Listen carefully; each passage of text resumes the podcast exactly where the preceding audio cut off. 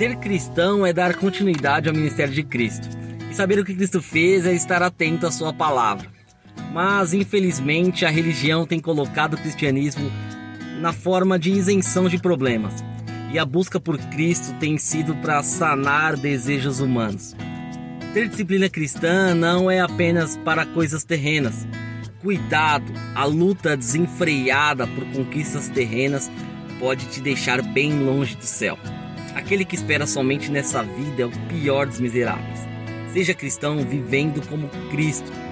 Tudo passa, o mundo passa e também a sua consciência, mas o que faz a vontade de Deus permanece para sempre. As coisas que se vê são temporais, mas as que não se veem são eternas. Viva para Cristo como Cristo. Deus abençoe e uma ótima semana.